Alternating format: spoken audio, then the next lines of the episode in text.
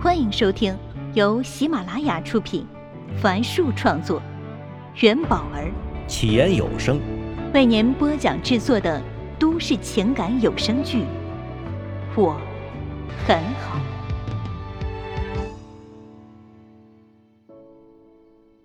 请听第二十三集。啊，还有。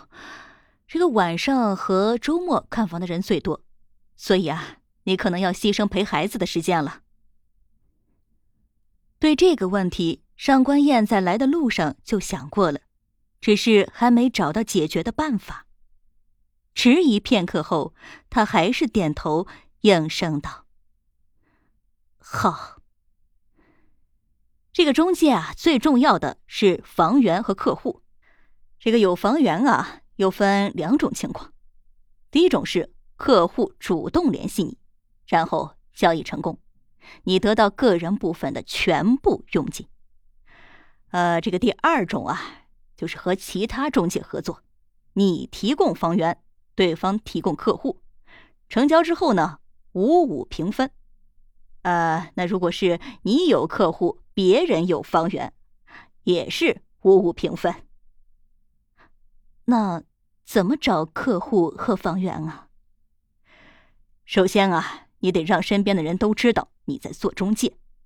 其次呢，你要引导好售房软件上来咨询的客户，尽量促成成交。最后就是守株待兔，待在店里，等待着客户上门。哎，其实呀，生意的本质就是等待。看到上官燕在深思，罗大姐很是满意。她之所以这么快速的讲完，其实也是在确认上官燕做中介的潜力，对各种繁琐信息的接受能力。这就算是中介的入门培训了吧？如此看来，做好中介并不容易。既要牺牲业余时间，又要联系好房源客户，还要跑来跑去，弄不好还要在房东、房客那里两头受气。果然，这个世界就没有容易的事儿啊！不是罗大姐两次邀请他加入中介团队，前方就会显得光明无比了。不说要有一番作为。光是站稳脚跟，就得付出一定的牺牲和努力呀。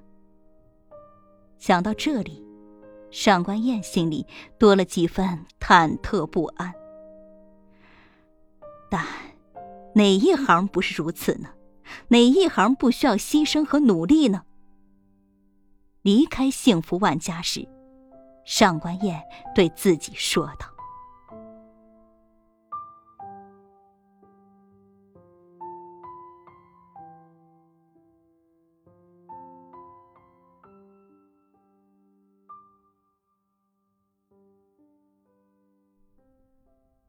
顾城越来越喜欢待在电视台，准确说来是喜欢和温暖一起工作。当得知温暖瞒着大家一个人去牛奶公司联系赞助事宜时，他嘴上说年轻人就是想法简单，心里却暖得很。超级宝贝新方案刚刚做好，他就立马联系了几家幼儿园和小学，报名非常踊跃。他让温暖拿着这些学校的报名单，再次去了牛奶公司。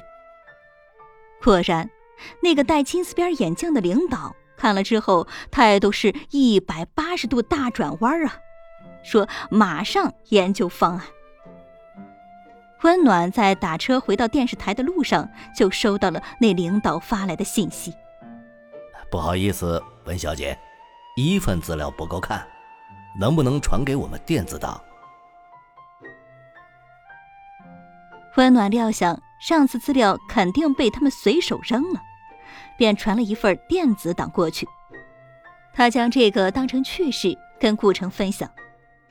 顾城先是笑成了一朵花，然后又认真的看着温暖，心里涌出一股暖流，觉得能让温暖开心，真是一件幸福的事情啊！离幺幺竞聘还有一个月的时间，顾城和温暖商量后，决定先不着急下手，而是先找个方向和定位。他们研究了大量的节目后发现，很多电视台节目之所以没有受众，是因为他们没从观众的实际需求出发，自认为明星和噱头就是吸引力，殊不知观众并不买账。城市电视台资金有限，如果真的要看明星，观众完全可以选择中央电视台或者省级卫视。而且现在网络综艺也非常流行，所以他们从最开始就排除了这个方向。但要找到观众真正的需求，并不是一个简单的事儿。团队开了几次会，都没整出一个统一的意见。当然，工作生活中并不只有快乐。有次午饭，温暖竟然自顾自的跟谢畅坐在了一起，两个团队的成员都不可思议的看着他们。顾城只能打马虎眼说：“是他让温暖去打听谢畅那组的思路的。”团队成员一致夸赞他的智慧。但顾城自己心里却堵得很，整个下午对温暖都是板着脸。事后，他觉得自己有些奇怪，但实在又控制不住这样的小情绪。更为糟糕的是，温暖和谢畅的互动远比他想象的更多。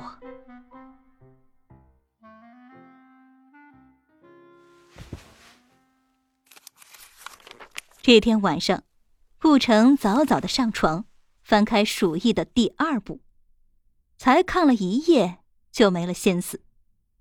他抬起头，看到妻子在客厅辅导儿子做树叶海报，儿子直接把树叶贴在了妈妈的脸上，两人哈哈大笑。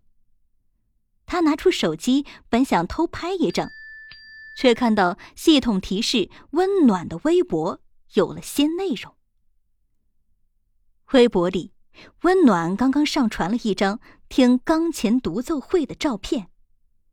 顾城又一次翻阅温暖的微博，这不知已经是第几次了，但总忍不住一遍又一遍的看。温暖推荐过的歌单，推荐过的小说，去过的地方，喜欢的美食，他都知道。温暖的生活如此多彩，就像正午的太阳，时刻迸射着青春的光芒。他不知道的是，这阳光也正温暖着古城。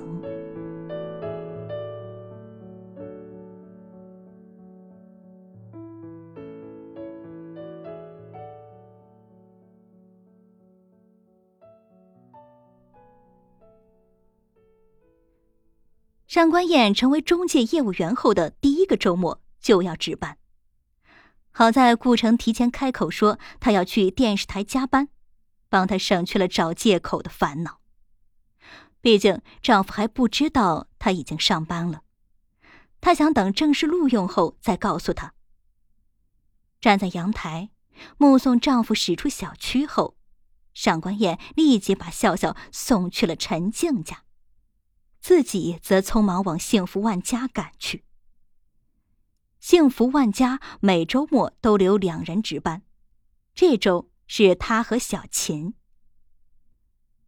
时钟刚过十一点，刚刚陷入热恋的小琴就找了一个借口溜了，剩下上官燕一个人，她非常乐意。罗大姐说，在店里守株待兔，就会有房源和客源。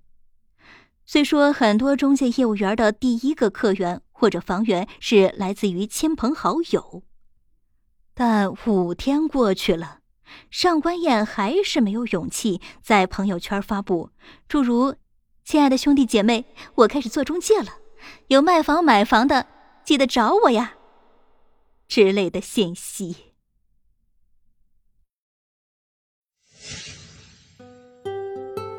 本集已为您播讲完毕，感谢收听。喜欢请订阅，分享给更多的朋友。下集再见。